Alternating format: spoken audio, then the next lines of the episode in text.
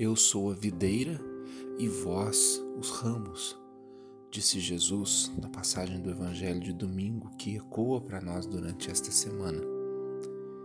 E aí então nós meditamos sobre a importância de estarmos em comunhão com Jesus, a importância de ter correndo em nós essa seiva né, que vem dessa videira verdadeira. Ele mesmo nos disse, usando essa imagem linda da videira, né, que se o ramo é cortado, ele seca e ele é jogado fora. Ele só serve para lenha, ele só serve para ser queimado. Mas se ele permanece unido à videira, ele então produz muito fruto. Essa é a realidade cristã, essa é a realidade da nossa vida.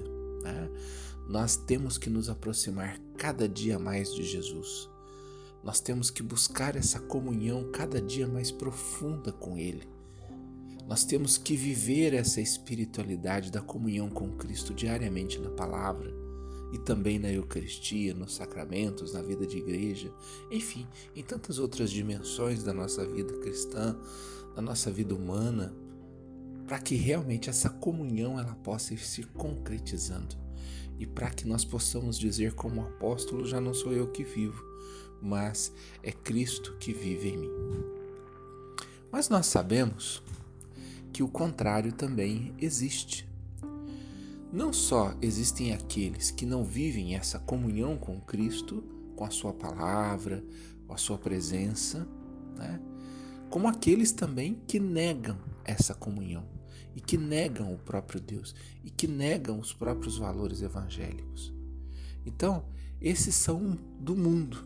O mundo aqui não quer dizer a criação de Deus, não quer dizer o planeta Terra, não quer dizer é, é, esse espaço físico que nós vivemos.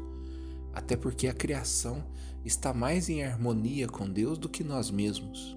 Né? A natureza ela está mais em harmonia com Deus do que nós seres humanos, infelizmente. Né? Mas é isso que acontece.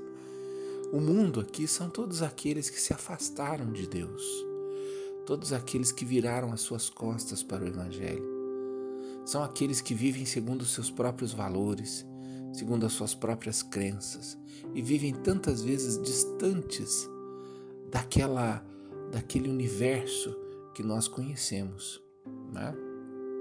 E existem pessoas que são assim, profundamente maldosas, profundamente maldosas.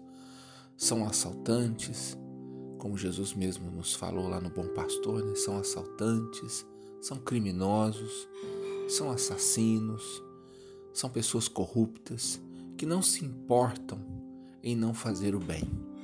Pelo contrário, até se alegram em fazer o mal. Né? Pessoas que, que, têm, é, que não têm nenhuma consciência. Né? Políticos, por exemplo, que roubam da saúde enquanto muitos morrem nas portas dos hospitais é, políticos que roubam da educação enquanto muitos permanecem analfabetos na nossa nação, ignorantes, né? Enfim, tantas coisas ruins que vão acontecendo. Essas são as pessoas que compõem o mundo. E diante desse mundo, diante desse mundo, duas coisas podem acontecer conosco, né? Que buscamos viver essa comunhão com Cristo. Porque aqueles que já estão no mundo estão vivendo eles vivem felizes até, alegres, né? Porque alegra, como eu disse, pode, pode parecer é difícil você é, pensar isso, né? Principalmente se você está em comunhão com Cristo, se você está em comunhão com Deus, né? Mas existem pessoas que se alegram em fazer o mal.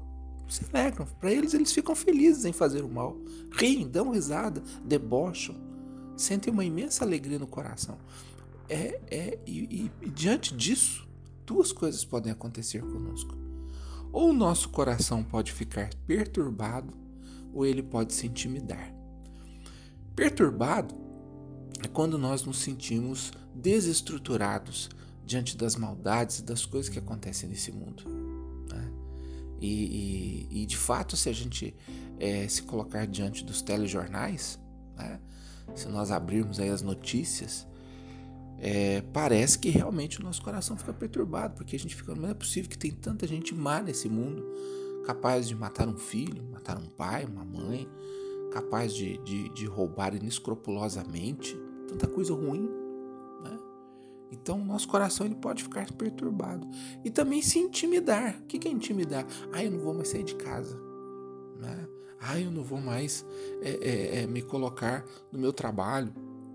A pessoa vai ficando com medo, com medo, vai se fechando, como se fosse se fechando dentro de uma ostra né? Porque o coração dela vai ficando intimidado diante das notícias, diante das coisas ruins que ela vê acontecendo no mundo. Mas diante disso, Jesus tem uma palavra muito bonita, profundamente consoladora e cheia de esperança para nós. Deixo-vos a paz, a minha paz vos dou. Olha que bonito. Deixo-vos a paz, a minha paz vos dou. Não como no mundo, porque a paz do mundo é aquela paz que significa ausência de problemas, né? É aquela pessoa que rouba, rouba, rouba porque ela quer ir numa ilha deserta onde ela não tem ninguém para encher o saco dela e ela possa viver tranquila, né?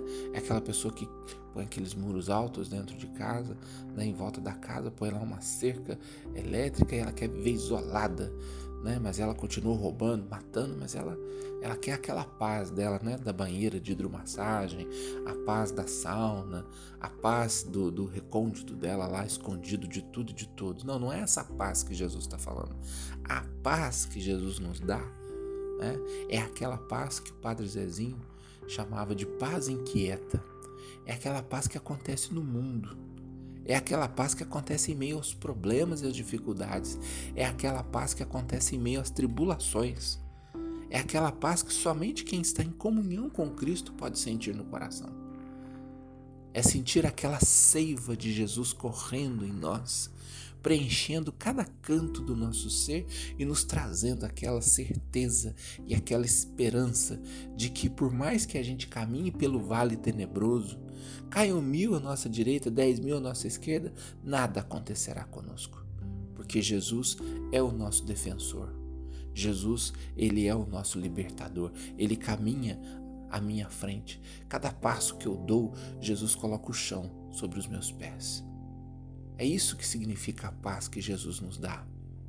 Não significa ausência de problema. Não é como se você tomasse uma injeção e nunca mais vivesse problemas nem dificuldades na sua vida. Pelo contrário, né? Como dizia o ditado popular, que ele se concretiza justamente nessa hora, né? Quanto você mais reza, mais assombração aparece. É a mais pura verdade, né? Porque de fato, quando você se coloca em comunhão com Cristo, o mundo se torna profundamente desafiador. E aí fica essa palavra de Jesus para nós. Diante desse mundo desafiador, diante desse mundo repleto de tribulações, deixo-vos a paz, dou-vos a minha paz. Não se perturbe, nem se intimide o vosso coração.